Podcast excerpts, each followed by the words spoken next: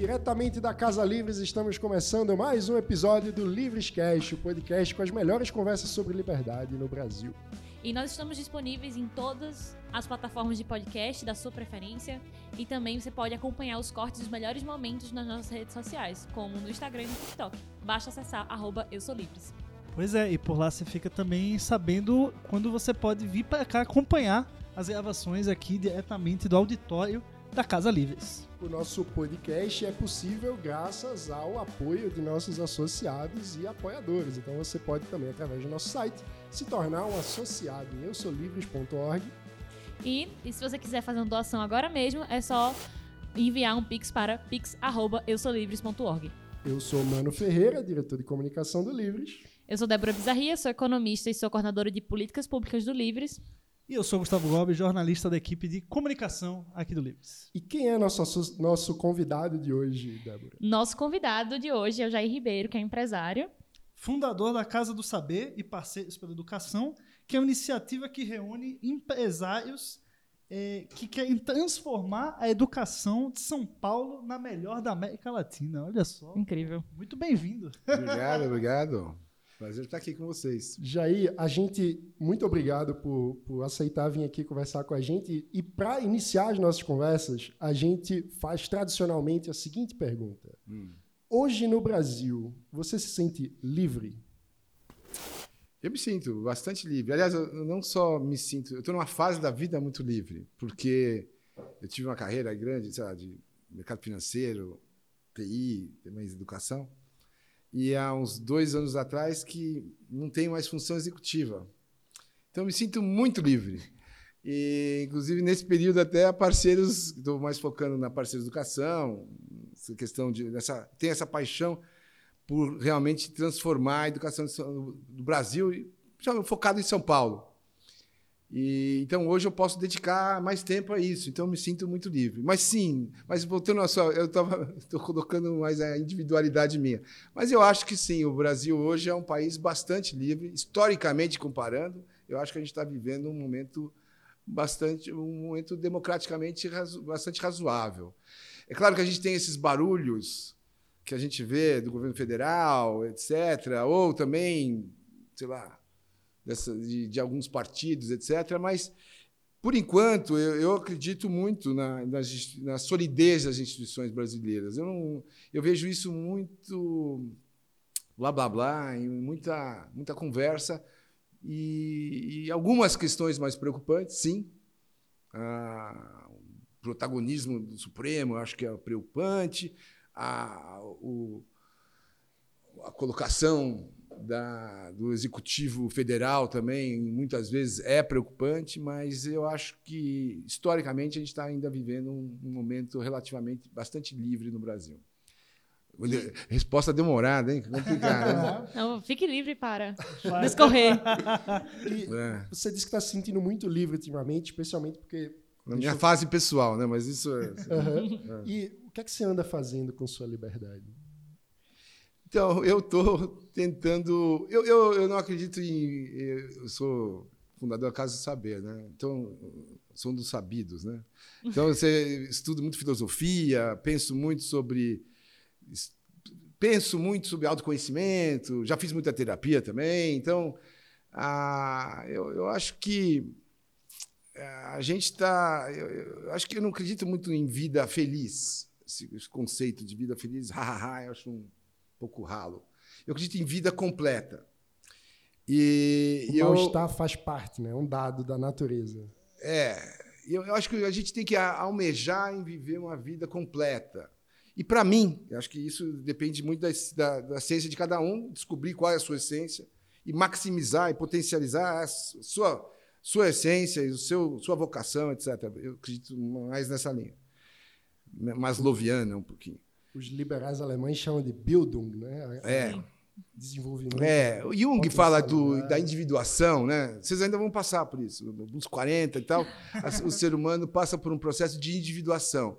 Porque até dos 20 até os 40 ele é um retrato da sociedade. O que, que a sociedade define, é, quer de mim? Ah, tem que casar, tem filho, ter carreira, ganhar dinheiro, quer dizer, tudo aquilo que a, de fora vem. Aí com 40 é a tal da crise da meia-idade. Assim, ok, E agora? O que, eu vou fazer com o resto da vida que eu tenho? E aí o segredo, uh, aliás, está isso até desde Sócrates, né? conheça-te a ti mesmo, né? na entrada uhum. lá do Templo de Delfos. Uh, o segredo é você se conhecer, saber qual é a sua essência e tentar maximizá-la, seja ela qual for. Eu tenho um amigo meu que, 40 e poucos, quis virar cantor de ópera. Era, tinha uma outra, sabe? E a minha essência é construir. Então, eu, eu, eu gosto de. E eu tenho então, eu, eu, na, minha, na minha vida empresarial, eu sempre, construí coisas, mas mesmo na vida afetiva, construir relações, construir. Então, é, é mais nesse building, não tão na parte de execução. Assim. Tem gente que é mais né, para execução, eu sou mais na, construção. Uh, e, e, me empolgo com projetos voltados para isso. E, atualmente, o que me entusiasma muito é tentar transformar a educação, principalmente aqui de São Paulo que vamos combinar, não tem desafio intelectual mais legal que esse, eu acho, do que tentar ajudar na resolução, na solução, de achar uma solução que a gente possa transformar a educação paulista na melhor da América Latina, como você colocou. E pior, eu acho que é possível. Eu acho que ah, hoje tem uma série de ingredientes que tornam essa, esse sonho possível. Então, esse é eu vou pegar um gancho aqui, já que você estava falando desse projeto que é tão importante. Hum. É, e você falou que tem ingredientes aí que tornam possível esse sonho se tornar realidade. Que ingredientes são esses e o que está faltando? Então, São Paulo tem o PIB per capita do Chile e deveria ter. Eu vejo que vocês têm sotaques diferentes, deve ser de lugares diferentes aqui. Aliás, cada um tem um sotaque diferente aqui. Então, mas então eu tô, eu sei que Livres é nacional, mas é, eu, eu sou pernambucano. Ela também, mas passou muito tempo em Natal é. e ele é alagoano. É aí, ó. E o alagoano, o seu sotaque não é tão alagoano assim, não, né? Achei, achei ele tem um pai assim. gaúcho. Vou, vou é. falando mais. Ah, pai é gaúcho, pai é gaúcho, está aqui em São Paulo. Mas, ah, então, eu, quais são os ingredientes? Eu acho que São Paulo tem o mesmo, tem um PIB per capita maior do, Brasil, né, e tal, e é o mesmo do Chile. Teoricamente, se você tem o mesmo índice socioeconômico de determinada região, você deveria ter, ter a mesma educação. E não temos. A gente está no PISA mesmo, nossa, 50, 70 pontos atrás do, do Chile. E, e por quê? Né? Um, uma das razões é o gigantismo da rede paulista. Assim, você pega Aliás, eu vou até dar uma coisa de Alagoas. Nós temos aqui, só a rede estadual de São Paulo tem 5.100 escolas. São 3,4 milhões de crianças que estão na rede estadual. Aí você tem mais 6, 6, 3, 4 milhões de crianças que estão na rede municipais. Em São Paulo, a gente na Parceiro, eu, eu fundei uma ONG chamada Parceiro de Educação, que a gente, come, a gente adota, a gente faz parcerias com escolas públicas. Então, começou com uma, há 18 anos atrás. Eu, eu, a gente chama adoção, não é, mas é um, é um termo que a gente não gosta de usar, mas é uma parceria, onde eu comecei a fazer isso lá em 2004 com uma escola. Hoje nós estamos em 450 escolas. Então, e lá a gente mexe na parte pedagógica, na parte de gestão, na parte de infraestrutura e na parte de envolver a, sua, comunidade junto com a escola, trazer a comunidade para dentro da escola. Então, quatro pilares que é o programa da Parceiros. E, e, a gente foi evoluindo de uma, de uma escola para depois a gente pega agora estamos fazendo parceria com municípios e agora nos últimos dois anos a gente está fazendo com diretorias regionais que são cada diretoria regional tem de 80 a 100 escolas.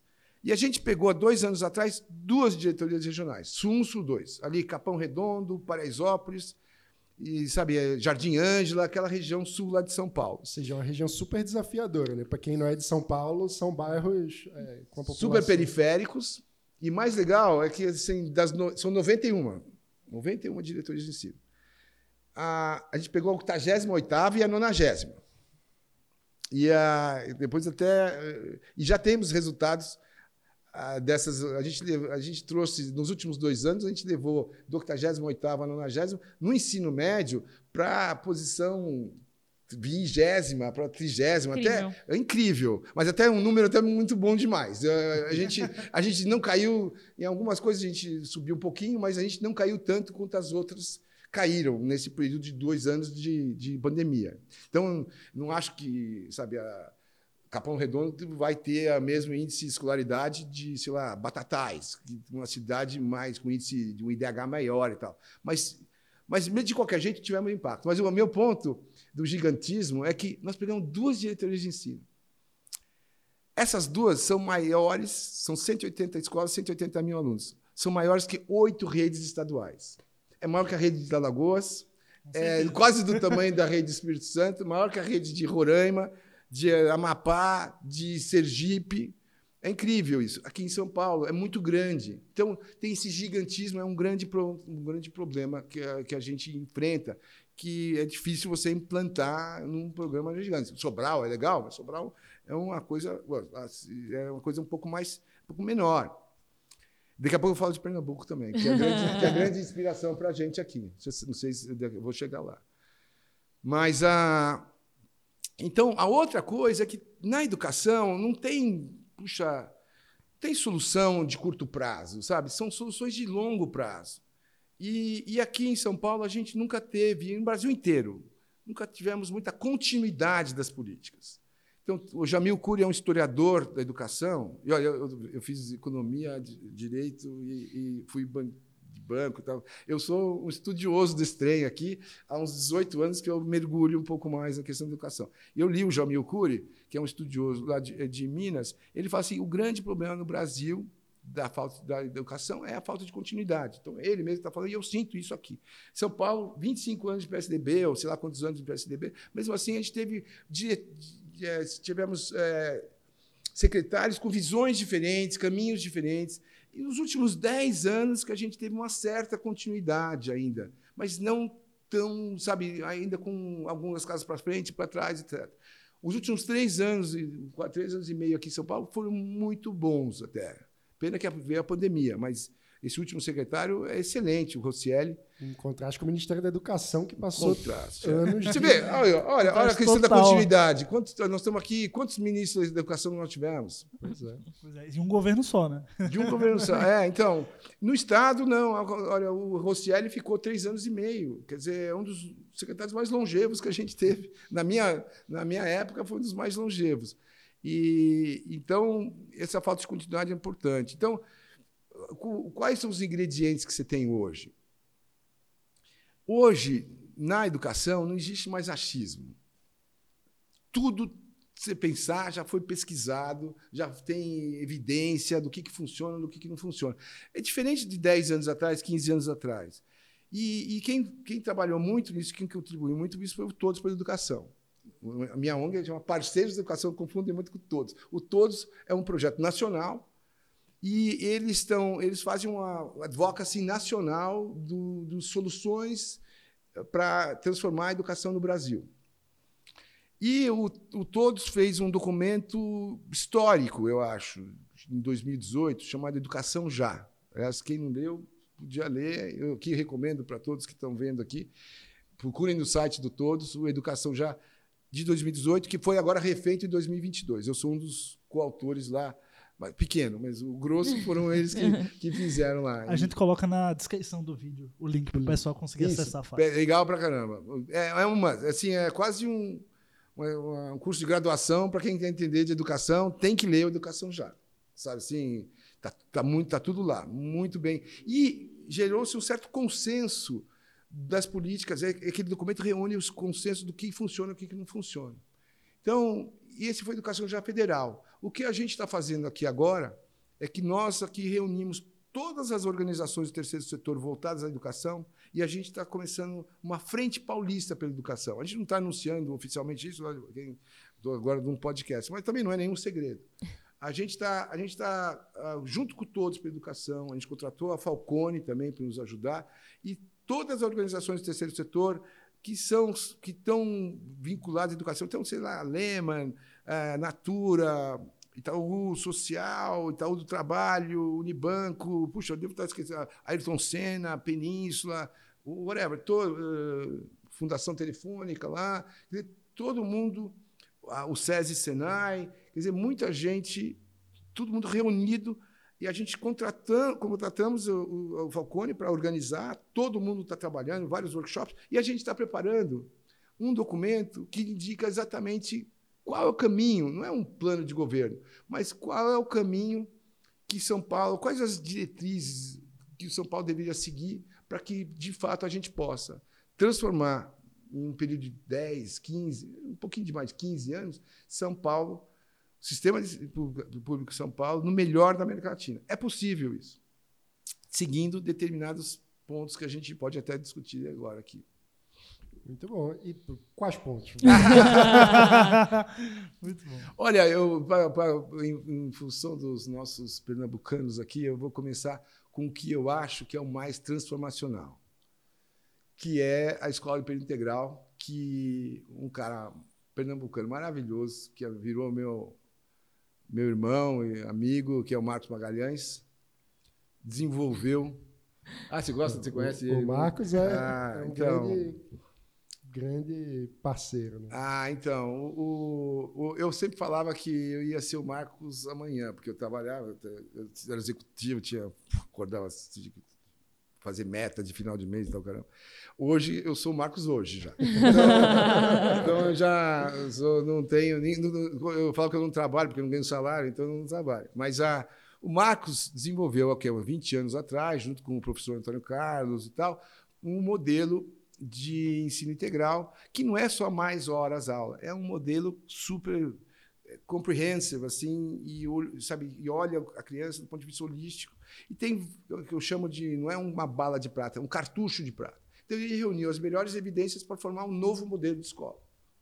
Então professor dedicação exclusiva o professor ganha mais para ir para lá. O sistema o projeto de vida do aluno o protagonismo juvenil o protagonismo do aluno o socioemocional é muito importante, a questão de clubes eletivas, antes dessa reforma da lei do, da lei do ensino médio, já tinha nesse programa. E, a, a, poxa, tem vários, a gestão é diferente. E, a, e, e esse modelo, em 2010, 2011, a Parceiros mudou um pouco, a gente criou uma, uma nova frente. A gente fazia, lembro que eu contei, parceria com escolas, que hoje nós estamos em 450. Só que, puxa, é uma gota no oceano. Tem 12 mil escolas no, estado inteiro, né? municipais e estaduais. Então, o que a gente foi ali, eu falei assim, olha, vamos usar as nossas escolas como piloto para políticas educacionais, para a gente depois transformar em políticas educacionais para a rede toda.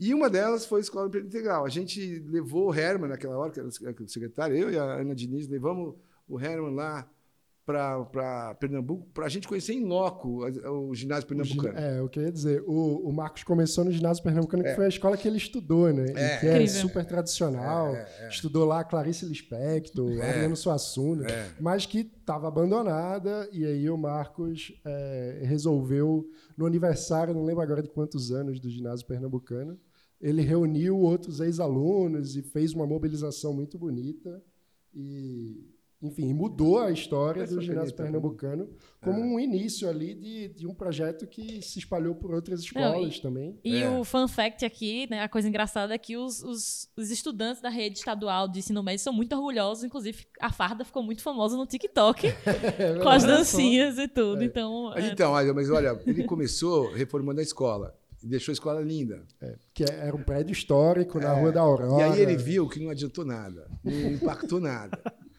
Não impactou nada. E, aliás, eu tenho um caso clássico, tem um super publicitário famoso e tal, que adotou uma escola nossa com a gente em 2006. Botou brinquedoteca, botou tela plana naquela época e tal, e gastou uma fortuna na escola, todo mundo feliz. Não adiantou nada, impacto zero, assim. Depois, no, dia, no ano seguinte, a gente chegou, olha, meu, vamos fazer o que importa, que é a parte pedagógica e tudo mais. E aí a escola melhorou 30% em um ano. Então, o, na, no caso de Pernambuco, foi a mesma coisa. Fez, poxa, o, o Marcos falou: caramba, velho, não é só a parte de infraestrutura. Eu tenho que mudar a estrutura da escola. E aí fez um trabalho magnífico com o Antônio Carlos, que já morreu, o professor eu conheci, de, de criar todo esse ecossistema em volta novo, esse novo modelo de escola. Então, não é só mais horas aula, é, tem, tem tudo isso que eu falei. E funciona para caramba. Então, eu acho que eu até escrevi um artigo sobre isso, até pode mandar também o. Vamos colocar na descrição também do, do vídeo e do, do, do podcast. É, eu, eu, escrevi um artigo desse para o Poder 360, é, falando da o cartucho de prata, que, que coloca. Isso, para mim, é, é, a grande iniciativa transformacional da, que pode transformar a educação pública. Então, você, o que, que a gente precisa fazer? A gente precisa, então, uma das coisas mais importantes São Paulo tinha zero em 2010, 2000, chegou a 300 e poucas escolas quando o Rosselli assumiu, e o, hoje são duas mil. Ele, em três anos, colocou mais, foi para duas mil escolas, e a gente, vamos ver se esse ano coloca mais 500 escolas, e se a gente chegar em das 5.100, 4.500, 4.800 escolas, não, universalizar, que a gente chama, não é necessariamente tudo, mas chegar em 4.800, 4.900 escolas, você e, e, fazer com que isso 10 anos e com melhorias contínuas dessas escolas, dos professores, da formação, desse modelo, eu acho que a gente pode ter muita chance de chegar no Chile. Aí precisa também passar isso para os municípios e tudo mais. Tanto que esse é, um, esse é um grande projeto de dois institutos super importantes que estão com a, que estão com a gente. Eu, nós estamos com eles ali aqui em São Paulo. É o Instituto Natura e o Sonho Grande. Os dois institutos estão, eles estão promovendo a universalização das escolas de integral no modelo pernambucano em 20 estados do Brasil. E um deles é São Paulo, e nós somos o parceiro deles aqui em São Paulo. Mas o, o, a gente trabalha muito próximo deles. Então, esse para mim é um grande negócio. Só dizer que o Instituto Sonho Grande foi parceiro na elaboração do caderno Eu ia comentar públicas, isso, eles foram fundamentais. A seção de educação, principalmente educação estadual, a gente fala muito no caderno sobre. Isso agora ou faz tempo? Agora, agora esse, esse aqui. caderno aqui. Esse aqui. Ah, que legal. É a Ana, então a Ana. A Ana é, isso, Ana. É, ah, eles foram fundamentais para a gente estruturar, principalmente a parte estadual, que fala justamente de educação integral. Então, eles são grandes é. parceiros e é, foi excelente trabalhar com eles. Então, aqui em São Paulo, esse, esse, é, o, esse é acho que é a grande coisa transformacional. A outra grande coisa transformacional é, a, é o professor. Tem, pesquisas indicam que a qualidade do seu sistema é, depende da qualidade do seu professor. Isso é, é quase uma unanimidade das pesquisas, da evidência, da literatura hoje que, que existe. E aqui em São Paulo nós temos 200 mil professores só na rede estadual. É gigante, é, imagina. Então, o, o que a gente precisa fazer na, nisso é ter uma nova carreira que foi aprovada esse ano. É uma, é uma, uma grande um salto importante. O professor, o salário de ingresso saiu de 2.400 para 5.000. Então, é, é, é um, já consegue atrair profissionais melhores para a posição, mas além do que você precisa tratar do, do número de estoque de professores que você tem aí. Não, não dá para mudar de um jeito de um dia para o outro. Então, o, é, o que a gente está propondo no Educação Já Paulista é fortalecer essa carreira do, do, do, professor, mas também fazer um programa de formação muito, de continuada, muito parrudo mesmo. Porque forma, eu estudei isso, eu passei um tempo em Stanford, agora, três anos atrás, estudando educação pública. E lá você tem muita evidência de que formação de professor tem muita, tem muita literatura falando formação de professor nos, nos Estados Unidos, o Brasil gasta bilhões de dólares e não tem eficácia, não tem impacto necessariamente. E aí tem o, o que parece que a evidência, a literatura está indicando hoje mais, é que você tem que fazer de fato uma não é uma formaçãozinha, mas uma formação cultural e mais mais mais estrutural do professor.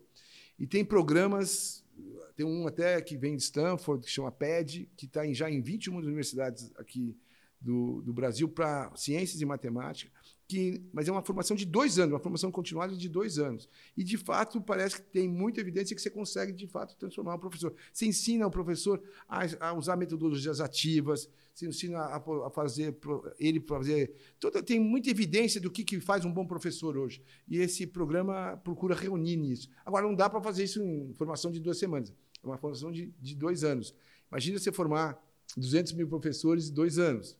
Quer dizer, é um trabalho é de 10, 15 anos. Sim. E tem que ser um foco importante e, e continuidade. Então, isso é uma das propostas que a gente está colocando e, lá também. E a realidade hoje está bem distante disso, né? Porque a gente tem professor que acaba concluindo a formação sem ter experiência prática, né? Com... É, EAD agora, muita coisa.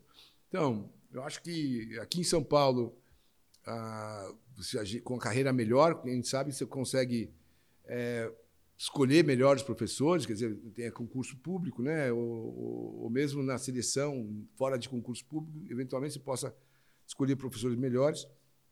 E com e hoje a maioria dos professores vem da, do low end do Enem, né? Quem sabe você pode atrair, uh, tornar a carreira do professor mais atraente. Eu acho que esse é, é o objetivo da, da, da carreira do professor e dessa nova carreira. Então. E como é possível avaliar o, o, desempenho do professor e fazer com que o, o melhor professor seja premiado e aquele que não está tão bem seja estimulado a. Olha, o, tem um estudo do Eric Hanushek, que é um, um grande economista, tem um estudo, uma pesquisa dele de 2010, super famosa, que fala o seguinte: se você aumentar. Aliás, o Pércio, né? Tá aqui. O Pércio Arida é nosso conselheiro. Pércio, ele usou isso bastante na campanha do Alckmin. Ele era o grande negócio. Vocês devem ter ouvido isso, vocês conhecem.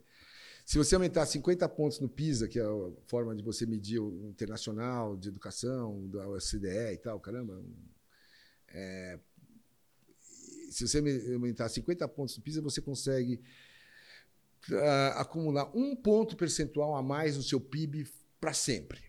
Nossa. Então, o, o, valor presente disso é trilhões de reais e tudo mais. Então, é, e aí eu pergunto, o Eric fala assim, o, o estudo dele conclui o seguinte, ah, como é que faz isso? Ah, bom, pega os 10% piores professores e some com eles e, cria, e coloca esses 10% nos medianos.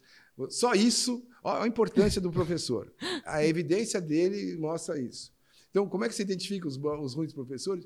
Bom, só perguntar. eu perguntei para ele, como é que você sabe quais são os 10%? Já entra numa escola e pergunta. Os, os pares, os professores, os alunos. Os alunos conseguem dizer sim. É. Mas isso é uma. Eu estou dando uma, uma, uma pitada aqui é anedótica da coisa. Ninguém vai fazer isso. E porque é. na prática a gente não tem. Não, não, dá para ver. Politicamente é impossível você fazer uma coisa dessas e você vai causar 40 mil injustiças e tudo mais. Então, não estou pregando isso, não. Tipo, oh, pessoal, não estou pregando isso, não. Só estou colocando o que está na literatura aí mundial. Mas que, que, como é que se identifica os professores? Pelo resultado que eles apresentam. E não pode ser um resultado de um ano ou outro. Porque você sabe que uma coisa que não é tão intuitiva o professor ele pode ser muito bom, vários anos, daí tem determinado ano que ele pode estar com problema em casa, ou que na turma dele tenha dois ou três alunos. Olha, isso eu, eu achei que era, era, coisa assim meio anedótica, mas tem evidência disso. Dois ou três alunos que, que com, perturbam a, a, a, dinâmica da a sala de aula. Turma do fundão, né? É, Famosa turma do fundão, é, olha aí. Mas olha só, eu achei que isso era piada, assim, coisa anedótica. Não, tem evidência que o mesmo professor uma turma, ou uma mesma professora que tem uma turma que tem dois ou três bagunceiros ali, possam pode ter tem outcomes diferentes do professor. Então, a, a, a, avaliação de um professor tem que ser feita de uma forma muito cuidadosa, a um período mais longo. Então, você consegue identificar esses professores, sim, mas de uma forma criteriosa e, de fato, o que você falou. E outra coisa, o, o, programa de bônus que a secretaria tinha, e a, e a, tem, tem muita controvérsia sobre o programa de bônus, não vou entrar aqui porque é um, um tema. Cada tema desse é gigante né, na educação. Mas ah, o que a gente, o que se fez aqui em São Paulo não foi premiar o professor, foi premiar os professores de um determinado ciclo. Então, se o ciclo, se o ano foi bom, ou se o ciclo foi bom, ciclo que é o Fundamental 1, Fundamental 2, ensino médio, você premia todos os professores envolvidos, para você motivar o, o grupo, o teamwork do, do, do, do grupo. Isso por escola, né? Por escola, é. Então, é, eu, não, eu, não, conheço. Aqui em São Paulo, eu acho que a gente nunca teve bônus por professor, teve bônus por grupo de professores. E, aliás, eu também não conheço também como é em outros estados. Mas, ah, mas é, um, é importante isso. Então, é, respondi sua pergunta? Mais Respondeu. ou menos, né? Mais ou menos. É, eu queria aproveitar. Já, já... Deixa eu colocar. Então, eu falei duas coisas, né? Escola para integrar, professor. A outra coisa aqui em São Paulo que é muito importante é diretor. Diretor é o segundo fator mais importante para você ter impacto na escola. Então, aqui em São Paulo a gente tem concurso de diretor. Eu acho que a gente precisa, como a gente reviu a carreira do professor, a gente tem que rever a nova carreira do, do diretor. Estabelecer metas, critérios e tudo mais mais uh, flexíveis para o diretor, mais na, na, linha liberal, quem sabe aí. E o, o, o outro ponto, só para terminar aqui, super importante, é o que a gente está chamando de recomposição de aprendizagem. Depois de dois anos de pandemia, quer dizer, o que a gente já estava atrasado ficou ainda mais defasado. Então, a defasagem aumentou nesse período. Então, não dá nem para falar de reforço e recuperação. Não tem que ter a linha de reforço e recuperação que acho que todo mundo aqui pode ter tido, que o pai contrata, sei lá o quê. Não, tem que ser uma recomposição, recomposição de aprendizagem. Então, o que, que foi feito aqui em São Paulo? E a Parceiros participou muito desse processo. O Instituto Reúna, que é um instituto muito bacana aqui em São Paulo, também, que é no Brasil inteiro, identificou quais habilidades estruturantes de cada série de língua portuguesa e matemática. Então, o que, que o, o garoto precisa essencialmente saber no segundo, no primeiro ano, no segundo, no terceiro, no terceiro do médio e tal, para poder passar de ano. O básico, né? Não vamos falar de álgebra, não. Vamos falar de do, equação de quarto grau, sei lá o quê. Vamos falar de coisas mais básicas e tudo mais. E aí, vamos fazer. Aí veio o CAED e fez, que é um do, da Universidade de, de Universidade ali de Minas, e eles fizeram uma avaliação diagnóstica de como esses alunos estavam em função dessas habilidades essenciais. E nós, da Parceiros Educação, contratamos 50 profissionais que, junto com a Secretaria de Educação, preparou um material didático novo, que chama Aprender Sempre, para focando especificamente, exclusivamente, nessas habilidades essenciais. Então, um currículo muito mais focado. Então, hoje, todas as aulas de matemática e língua portuguesa da rede paulista, rede estadual, pelo menos, é só focado em recomposição. E, e não é de uma forma boring, é de uma, com uma aprendizagem colaborativa, com project base, com projetos, quer dizer, usando o que há de mais novo em termos de metodologias de aprendizagem, que, que a neurociência explica, que tem absorção maior e tal. E, e o professor já recebe um, um, plano de aula estruturadinho que ele aplica. E, e, se o garoto não sabe fração, puxa, ele, precisa saber decimal, o, o, o material é feito de uma forma que a gente chama de espiralada Hoje ele recupera um, dois, três, quatro anos de conhecimento dos alunos e, eles trabalham em grupamentos, que um sabe, outro não sabe. Quem sabe ajuda o outro.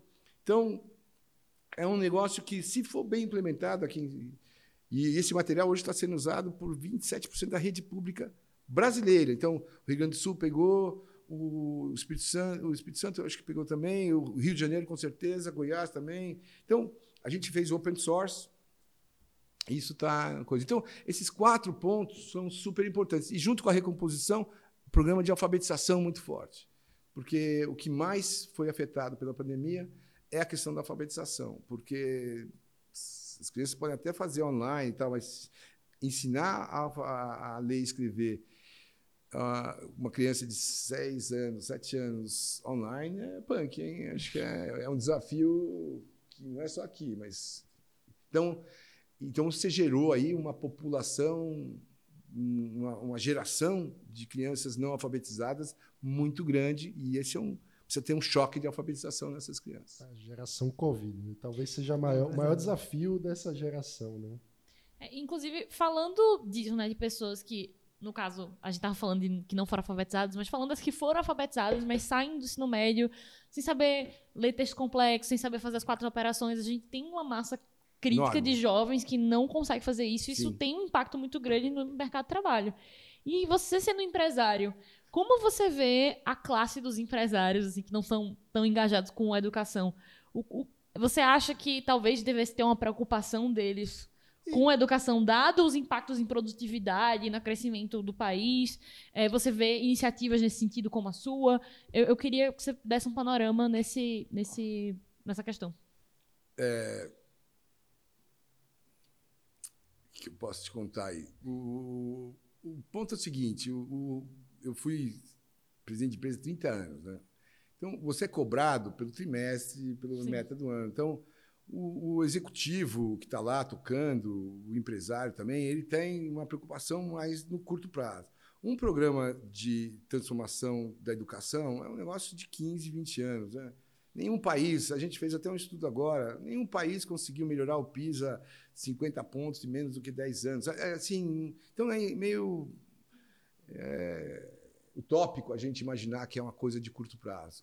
Eu estou há 18 anos, mas agora nos últimos três, mais forte, e tem que ter uma resiliência gigante para isso. Não é uma característica muito clara de um empresário, tá certo? Os empresários são mais curto prazistas e tudo mais. Porém, eu acho que dos últimos 10 anos, e últimos 5 anos, quem sabe mais, você está tendo a, a, importância da educação está ganhando, a educação está ganhando mais importância junto à sociedade civil. a sociedade hoje, a sociedade civil estruturada, que é bancada por empresários, quer dizer, a Fundação Lehman, o Sonho Grande, o Marcel Teles, o Natura, são os três lá. Da, dizer, hoje, inclusive, aliás, é até legal falar disso. Hoje, inclusive, a maioria dessas fundações, organizações, não são das empresas, são dos acionistas. E são poucos. São, são, são os mesmos, os filântropos e tal. São, são os mesmos e então, vamos discutir educação. Ah, chama sempre a mesma pessoa lá para discutir. Ana Diniz, Fábio Barbosa, Abissade, sabe? Todo mundo, ele é a turma que, que, que sempre está junto. Então, o que, que, qual é o desafio aqui? É a gente envolver as empresas. O que, que interessa? Qual que é a grande pauta das empresas hoje? É a pauta ESG sabe? Para quem não sabe, é Environmental, Social e Governance, quer dizer, a, a, a visão um pouco menos liberal, né? um pouco menos freudiana, uh, Friedman, que fala que é o foco é lucro e tal, de um tempo para cá, as empresas têm que ter seu protagonismo social, além de só gerar lucro. Não sei se o Livres concorda mas muito é super liberal. Depois, depois, a gente entra nessa discussão aí. Pode ser super gente... liberal é também. os seguidores de Friedman, isso aí não é um pouco ah, pós-Friedman aí. Mas, anyway, é, a gente pode até discutir isso um pouco. Mas, então, de 10, 15 anos para cá, essa pauta ESG ganhou força. Daí eu, eu, eu e um grupo de pessoas, a gente falou assim, Pô, como é que a gente leva a educação pública para a pauta ESG? Porque hoje em dia o dinheiro que vai para a escola pública e a compromisso é, é responsabilidade social, um dinheirinho pequenininho que está lá, sabe, pequeno. Poxa, igualdade de gênero é uma pauta ESG. Tá certo? Então, teoricamente, você tem que ter na sua organização 50% de mulheres em todos os escalões para que você represente a sociedade e, e, teoricamente, e parece que existe evidência, a sua, a sua empresa vai ser mais sustentável, mais rentável ao longo do tempo, porque ela vai refletir mais a, a região que ela atua. Qual é a segunda pauta ESG importante na questão de diversidade, principalmente diversidade racial? No Brasil, qual é o nível gerencial alto que você tem em negros? É dificílimo. Né? E por que que não? Por conta de 300 anos de escravidão, de falta de educação, de Muitos fatores. É, vários fatores sociais estruturais da não, sociedade. Dois, né? quer dizer, dois fatores importantes nisso. Primeiro, a falta de ações afirmativas. Quer uhum. dizer, hoje, depois de cota, você tem uma população negra importante aí, formada, etc excelentes faculdades, e tem muita evidência que o garoto que entra via sistema de cotas, ele no segundo, terceiro, terceiro, quarto ano, ele recupera, porque ele tem muito mais resiliência e garra do que aqueles garotos brancos que tiveram privilégio e entraram sem cota.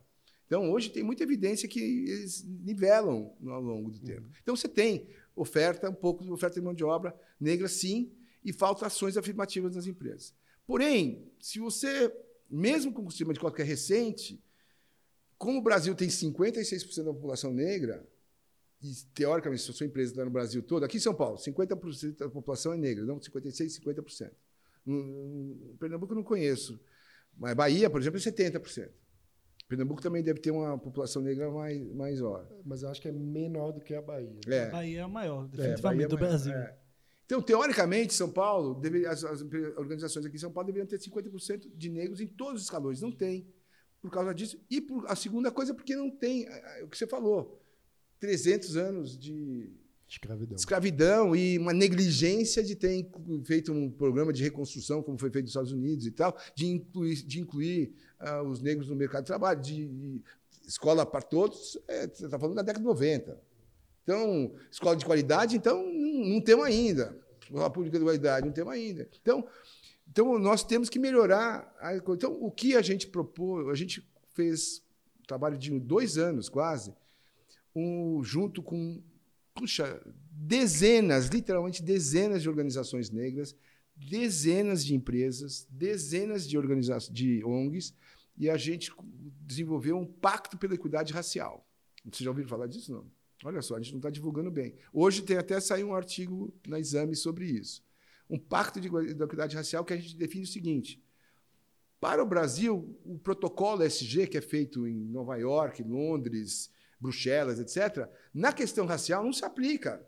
Os Estados Unidos têm 12% de negros, na Europa 3, 4, quer dizer, então essa questão racial, você não pode pegar o protocolo de lá e aplicar aqui. Você pode fazer isso na ambiental, você pode fazer isso na questão de gênero, mas a questão racial, o Brasil tem características muito específicas. Logo, a gente precisa ter um protocolo ESG né, para a questão racial específico para o Brasil, e foi o que a gente fez nos últimos dois anos.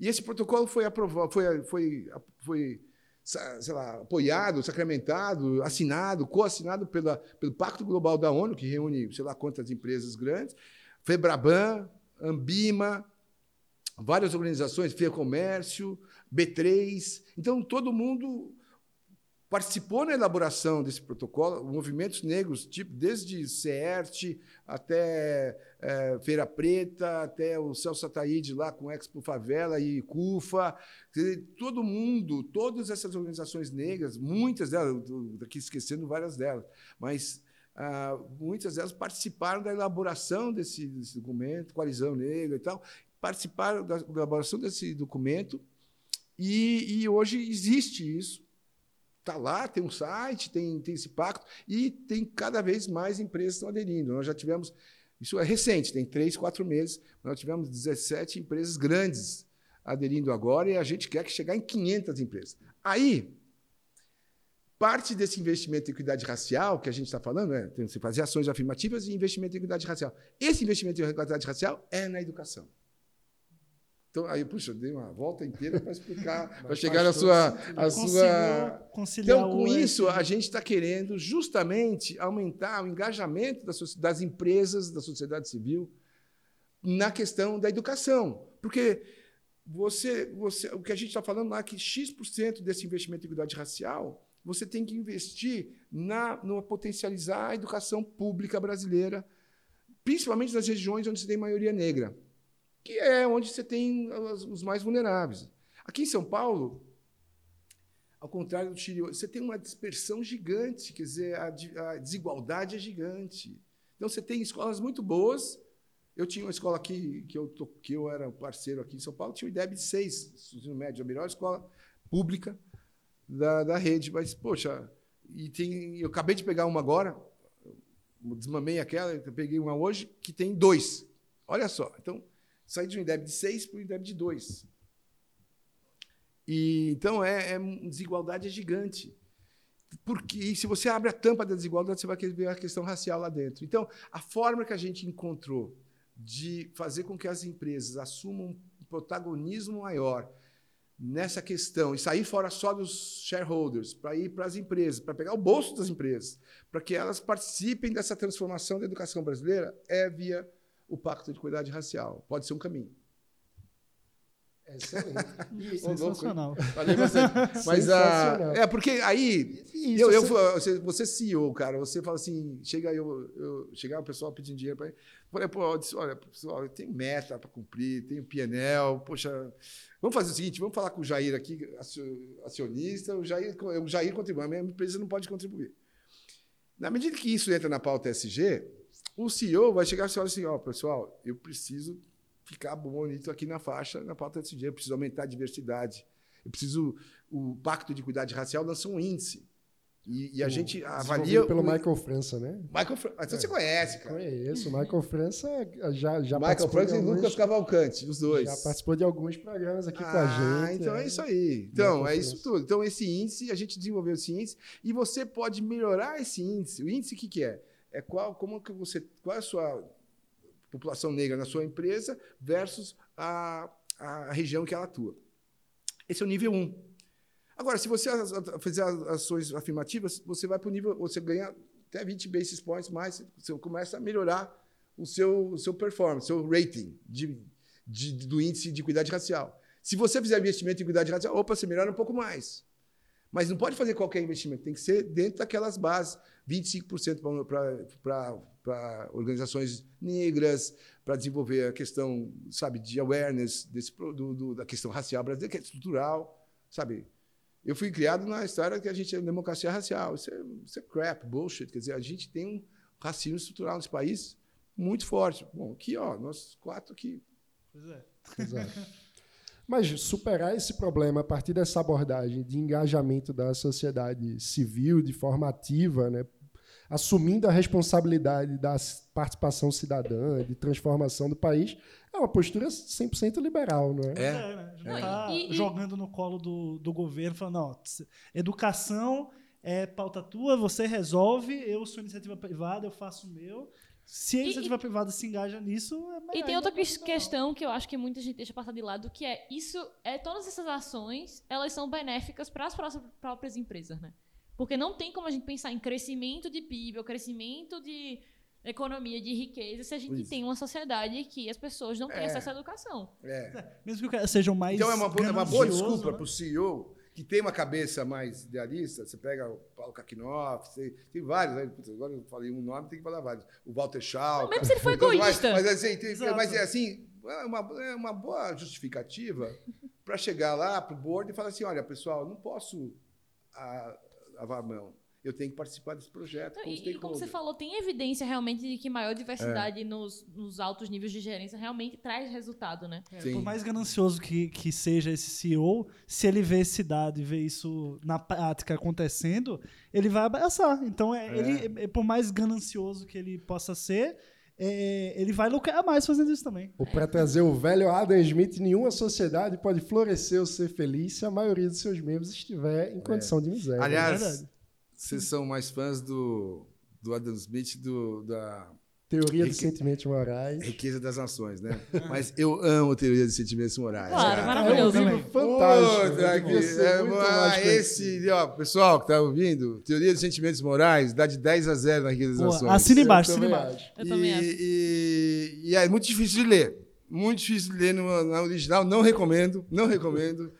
Agora, tem um livro de um professor de Stanford, que, eu pô, alguma coisa, é, que o um, título é meio babaca. É, pode botar em outra coisa. É Como Adam Smith pode mudar sua vida. Eu acho que é isso o título. Eu já vi esse em alguma livraria já. Esse livro é, é ótimo, cara. Eu comprei já Apesar do 20, título. já comprei vi- 20, 30 exemplares, eu dou para os meus amigos. Eu tenho, já anotei, eu leio, já li 40 vezes, que explica a teoria dos sentimentos reais, morais com uma linguagem super acessível, mas fidedigna, acadêmica. Aliás, como a Casa do Saber é também, né? A Casa do Saber, é- a gente procura justamente pegar essa riqueza cultural e transformar numa coisa fidedigna. Eu já falo da Casa do Saber, mas antes, eu queria colocar, você falou da sociedade civil. A, a- a gente enxerga duas funções da sociedade civil, nós, a parceira educação. Uma é porque a gente não vai substituir o Estado. O Estado gasta um bilhão de reais por dia em educação no Brasil.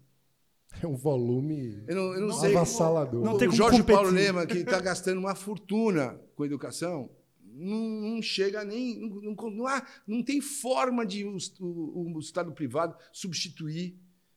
a- e a gente vai falar de School of Choice daqui a pouco, que eu quero deixar registrado aqui minha visão sobre isso. É boa. a, a- não tem forma da sociedade civil fazer isso. Mas já tem, aliás, duas ou três funções da sociedade civil.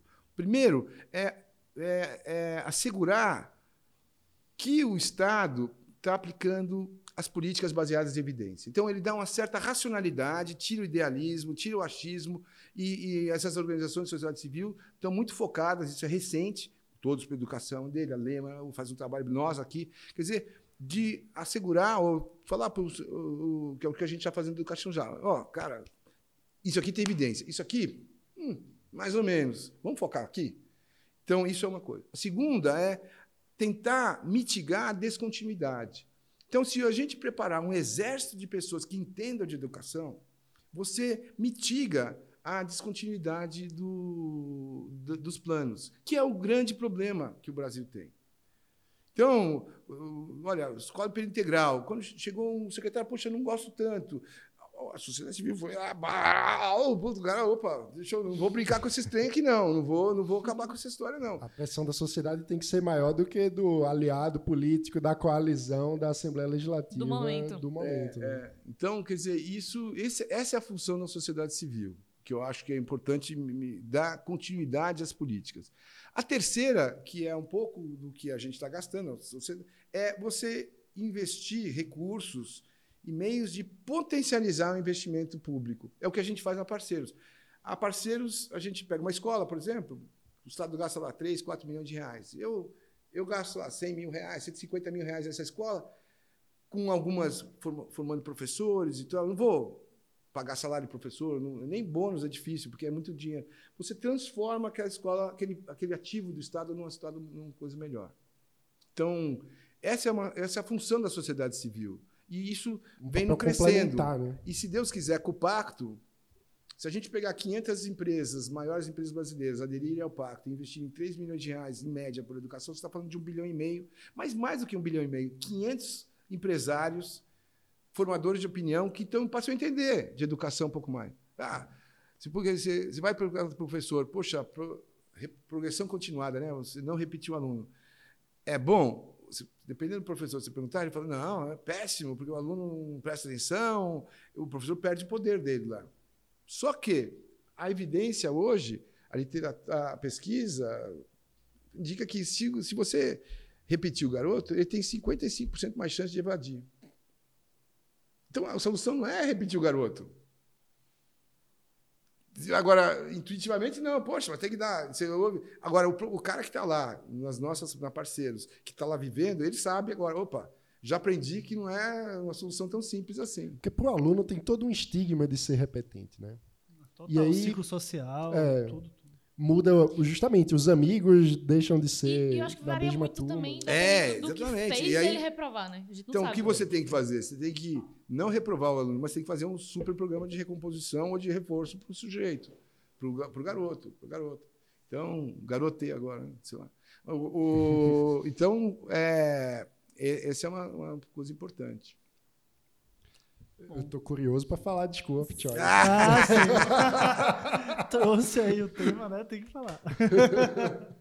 Vocês são a favor do School of Choice? Aliás, eu vi no, no, site de vocês e tal, eu vi que vocês são bastante é, a favor disso. A, a, gente coloca de forma complementar, mas eu diria que a, a parte principal é dar ao estudante o protagonismo da escolha sobre a própria vida, né? Que de alguma forma está no é, espírito é, do novo é ensino médio, né? É, Sim. School choice é mais para o pai, né? não é para o aluno. Não é que ele, o aluno vai escolher. Depende da idade, né? O, o, que eu diria é, para mim, pessoalmente, eu acho é. que o ponto central é tratar o estudante como protagonista da sua trajetória. E aí isso passa por ter opções. Então, eu acho que, por exemplo, o novo ensino médio traz um pouco esse espírito de criar trilhas de desenvolvimento. Maravilhoso. É, e, enfim, eu, eu estudei no colégio Super de aplicação da UFPN, onde desde a quinta série, eu, eu, eu denuncio minha idade, né? Porque hoje em dia é sexto ano. Eu peguei a transição, é... então às vezes eu falo também.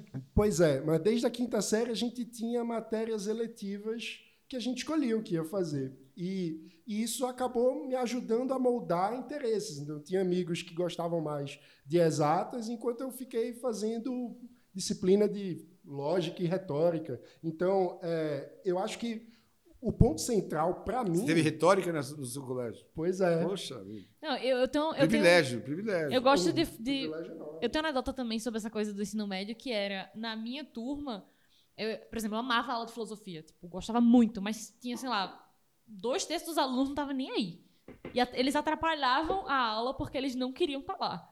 Então eu fico pensando, se eu tivesse feito ensino médio pós-reforma, como talvez a minha experiência tivesse sido muito melhor com várias aulas que eu queria ver pois e o resto é. do pessoal não Sim, Mas, mas o School of Choice não é aí, né? Não, pois é, mas o, o, meu ponto, sobretudo, é como ampliar a diversidade de percursos e de poder de escolha. É, sobretudo para o estudante, é claro. Tem uma fase da vida que o estudante ainda não tem condições de escolher e tal. Mas o, o meu ponto é mais esse, é como não ter um monopólio é, de caminhos. Porque eu sinto que, às vezes, é, a, o sistema educacional acaba é, tratando um pouco o aluno como um produto, né? e não como um sujeito do, de, de, que, que, precisa ser desenvolvido. É, aí você está voltando para Dewey, né? John Dewey. É, exato. louco? Exatamente. A, a, a, fábrica de desse lá. Então. O, o ponto da, da School of Choice, é, eu, eu teoricamente eu sou a favor, e o grande argumento para você ter é você gerar uma certa. Não é tanto dar essa escolha para o aluno, se me permite, tá? Uhum. Mas é, é, é para você gerar uma certa concorrência para o ensino público e também para ser uma, um piloto de inovações. Então, isso, é, é, isso até tem uma certa evidência que ajuda. o, o grande, a grande crítica que se faz ao School of Choice é que, mesmo hoje, você não tem, você não tem evidência em. Mesmo no Chile, que você tem. Esse, esse, o Chile foi o, é o grande case mundial de escala desse negócio. Né? A Holanda tem um pouco. A Suécia né? tem um pouco, a Holanda tem um pouco também. A Suécia também fez, por exemplo, a Suécia fez, pô, privatizou quase o sistema, olha, e agora está voltando atrás. Então, quer dizer, a, a, a evidência não está tão. Não existe tanta evidência. Nos Estados Unidos, você tem excelentes charters, e, mas a maioria das charters são médias. E as escolas não são melhores que as, que as, melhores, que as escolas, americanas, escolas públicas. Então, não tem tanta evidência. O, eu também tenho um artigo sobre isso, do poder. Tudo na descrição. Vamos lá na descrição. mando para vocês. É, acho que é verdade sobre charters e coisas. Onde eu falo justamente isso. É legal. Porém, o que aconteceu nos Estados Unidos? O país do liberalismo econômico Pô, 60 anos de School of Choice, um movimento gigante, gigante, gigante. Uma energia enorme, milhões, milhares de brigas judiciais, milhares de discussões com o sindicato. 6% só da rede pública, da rede americana é de charters. Só 94 é público, quer dizer, ou, ou privado e tal, normal mas 6% é de charters. Então, depois de tanto tempo, pô, você não consegue escala. Quando aqui no Brasil, se você é uma, é uma batalha que eu, eu, se fosse executivo da educação, e nunca você, eu sempre estou aqui opinando por fora, mas é uma batalha questionável para você. É um gasto de energia questionável. Seja, o desgaste político não compensa. E, é, quem sabe mais à frente, Seria bom, mas eu acho que vai ter um backlash tão forte. Existe um corporativismo então, muito forte na rede pública, nossa sabe? visão é, é, seria assim, não seria sua primeira batalha e não. você escolheria outras prioridades para ah, começar a... mas de longe. de longe, assim, mas não é que eu sou contra necessariamente, e tem alguma evidência que pode, naqueles dois pontos que eu falei, criar uma certa concorrência e trazer inovações ao e sistema. Vai depender do modelo, claro, também. E, e, mesmo, mesmo tem pesquisas indicando nos Estados Unidos que não trouxeram inovações. Tem outras, sabe, dependendo, da, dependendo do formato, do modelo. Isso também tem muito, sabe, nos Estados Unidos você tem, fala, charter schools, pô, tem 20. O diabo está nos 30, detalhes, né? 30 tipos de charters diferentes.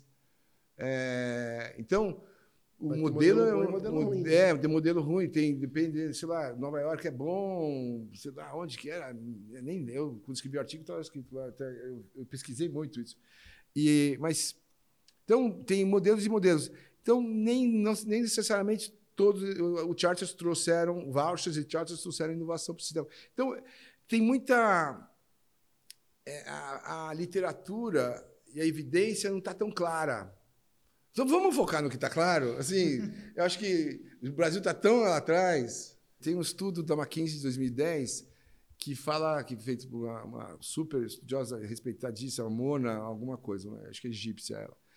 Ela fala o seguinte: os remédios para políticas educacionais variam de acordo com a fase ou a, a, a maturidade do sistema educacional que você está aplicando.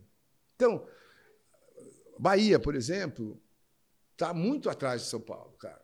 Eu acho que é um dos piores estados e fez um trabalho muito, muito fraco na pandemia, parece. E, então, o remédio lá é diferente de para São Paulo. Pernambuco já está num estágio melhor. Ceará, o remédio, por exemplo, Ceará, Fundi 1 é, é brilhante o Fundi 1 no Ceará. Não, sabe, aqui em São Paulo precisa fazer mais um pouquinho. Então, os remédios variam de acordo com a maturidade do sistema. Eu acho que a gente está bem longe de ter maturidade para encarar uma coisa dessas. É, essa, essa é um pouco da minha, minha argumentação. Uhum. Não sei se vocês concordam. O ia... Estou aqui no, no antro dos Two School of Choices. Hein? Aí, pessoal, eu vou, eu vou levar haters agora de, de, das coisas. Mas não que eu seja contra. Eu só, eu só eu acho, não sei se necessariamente as, são as brigas que eu estou aí agora. Nesse podcast vai estar lá. Esse Jair Ribeiro é um, é um social-democrata. Olha, Isso aí pode acontecer. É, o social-democrata. melhor ponto- O melhor ponto do liberalismo é a diversidade. Tem haters, tem muito o haters no, no, no podcast de Tem, vocês. O mas Gobi pode, gente- o, o Gobi pode O comentário melhor. de social-democrata ele é constante. É, Você é falou, ah, não, mas o Estado faz alguma coisa. Opa, social-democrata. Não, pô, calma. Calma, é, é. Não que eu não seja, hein? Não tô falando que sim, não, hein? Não sei. Fica Aliás, lá. eu nem se sei. Esse negócio de, de label, né? De, de, De rótulo, né? de rotular, é, eu acho que eu sou muito liberal em umas Eu acho coisas, incrível não que o pessoal usa outras. uns rótulos assim pra xingar você, sendo que. É. Ô, você é um social-democrata. Ô, uau, uau, calma. Assim, É, soltou, soltou um banco. Uau, que, que Uau, pecado, né? Pessoalmente, eu passei a me, a me considerar um liberal a partir de Karl Popper, da ideia de pluralismo, sim, sim, conjectura e refutação. Então, para Sim. mim, o debate é o mais importante. Assim, a- Ah, você pode Karl Popper, eu vou falar da Casa do Saber aqui, fazer propaganda. olha aí. Claro. Casa do Saber Agora, é um se projeto quiser- incrível, né? É, se quiser divulgar lá na Casa Saber esse podcast aqui também. Ah, é, então, mas a Casa do Saber é, é ponto .com, hein? É, é, é for profit. Ah. Então, só um disclaimer aqui. Não- não- Sem preconceito com Sem o preconceito. Aliás, exatamente, sem preconceito por isso. Mas a Casa Saber nasceu na. Eu, eu, eu, eu tinha um banco, né, vendi o banco, daí tinha um sabático. Eu trabalhei que nem um maluco dos 20 aos 40 e pouco, 43, assim, 24 por 7, aquela coisa assim, focado. Nem, nem sabia, nem lia nada. de- Lia Jack Welch naquela época, lia essas. Aliás, um, um livro excelente, Só os Paranoicos Sobrevivem, do, do, do Andy Grove, da, da Intel. Bom livro para a galera que. Os liberais que estão no business agora. É um dos melhores livros de business que eu já, que eu já li. Então eu focava muito nisso. Aí eu tirei um sabático, eu sempre quis estudar filosofia, mas, puxa, meus amigos, não- empresários também não estavam muito afim. Daí, no sabático, tinha um ano assim, fazia yoga de mais cedo, essas coisas. E aí tinha tempo, eu falei, pô, vou estudar filosofia. E aí reuni uma galera, chamei um professor da USP e reuni uma galera para estudar filosofia. Assim, a gente começou a Jerusalém e Atenas e tal, aquela discussão. Eduardo Wolff. Eduardo, oh, é, Esse- é, é, escreveu, né? E, mas não era o Eduardo Wolff, então tem um outro professor. Daí veio o Franklin, já, o Franklin Leopoldo Silva, os puta professor da USP maravilhosos. E, e aí começou, as pessoas me ligavam, falavam assim, pô, eu quero ir na sua casa. Começou a virar modinha isso, eu quero ir na sua casa. É terça-feira à noite, a gente bebia depois. E a... Aquele pouco que não fazia nada. Depois eu, pessoal, depois eu trabalhei pra caramba, depois? Fiquei um, um aninho só no sabático, foi a Casa do Saber e a Parceira de Educação no sabático. Você vê, eu gosto de construir coisas, né? mesmo na área sabática. E aí, poxa, a gente estava estudando Nietzsche. Se os caras não conhecem os gregos, puta, não dá para paraquedear. E eu falei, puxa, eu- mas mais do que isso, eu acho que a casa, eu achei, eu vou fazer essa casa saber. Mas o, o espírito e a alma da casa é que eu acho, e o grupo que estava junto, a gente achar, a gente acha e achava e acha, que é quase uma, uma obrigação do ser humano que vai passar assim 80, 90 anos aqui, hopefully, né? Alternativa é pior. Você não conhecer a riqueza cultural produzida pela humanidade. Sabe, é, você passar esse, essa vida toda e não conhecer, por exemplo, a definição de Deus Spinoza. Eu uso sempre esse, esse, esse exemplo porque é um que me fascina muito e também preciso pensar em outros para usar nos podcasts. Assim. Mas a definição de Deus Spinoza é gigante. Ou um poema de bandeira com o Davi, com o Davi Arrigucci, que um texto assim, você lê, ok, legal, sonoridade, ah, legal, uma coisa. O cara faz assim com o poema, um, duas horas, uau, assim, as referências.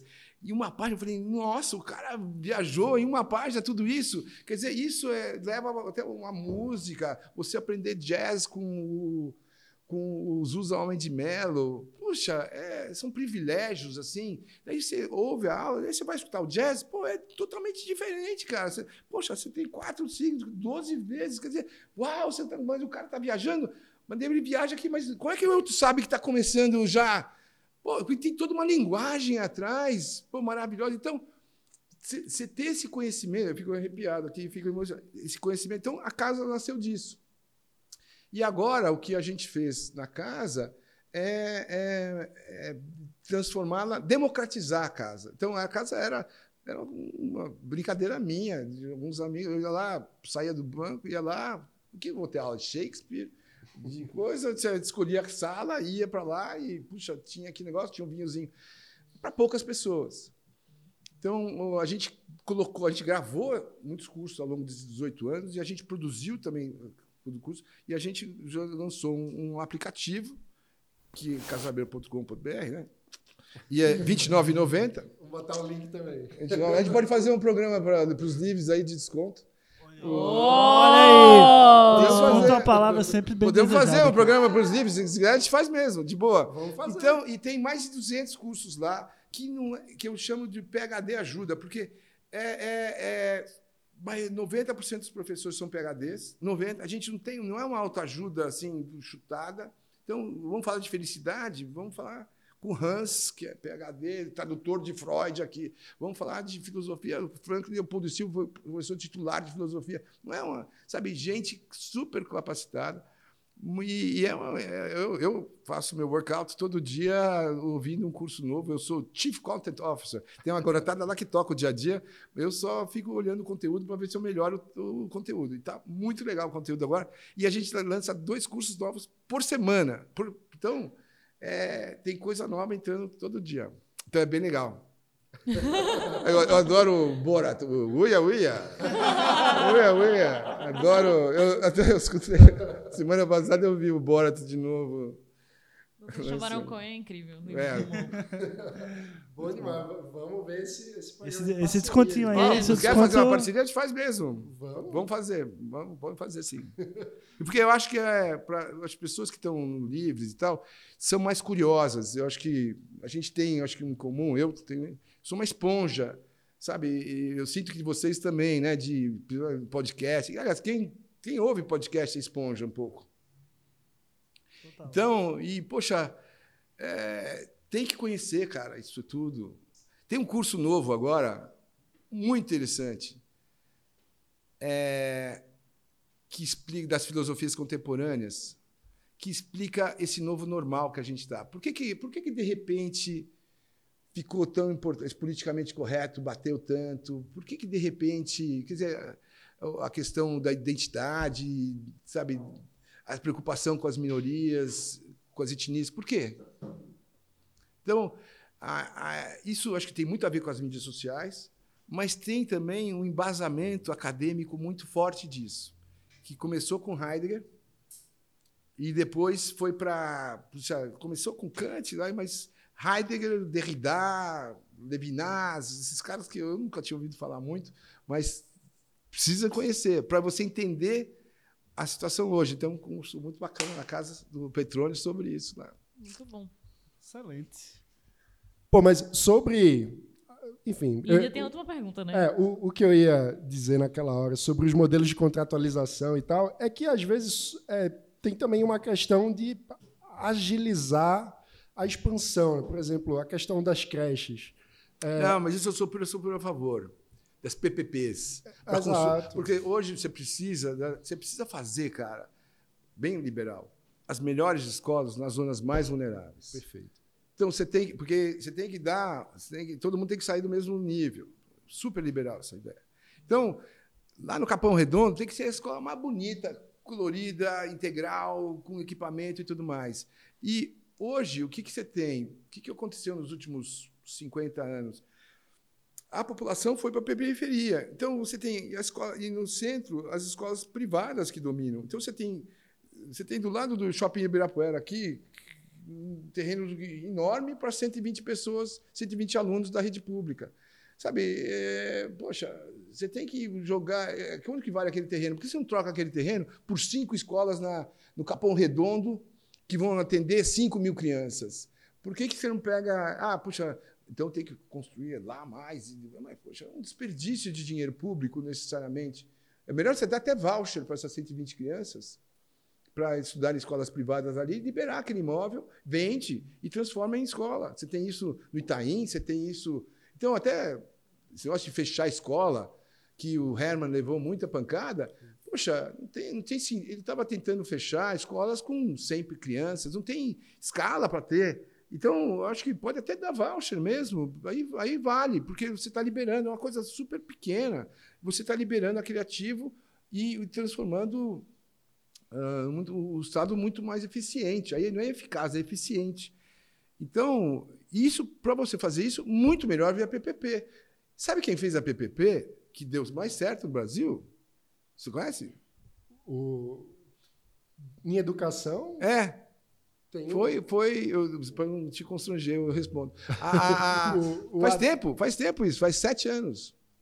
Foi o PT. É, eu em BH. o Haddad aqui, não, não, não, não, não, não foi, não, não com creche, não.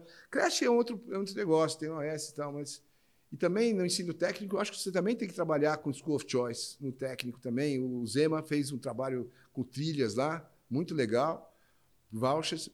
No, no K-12, no, no, no ensino educação básica, é que é uma energia um pouco diferente. Porque o, nessas duas pontas você precisa ainda fazer. Não tem sentido aumentar o Estado, quem sabe ali. Aqui você tem Estado, você tem escola suficiente, você tem gente suficiente.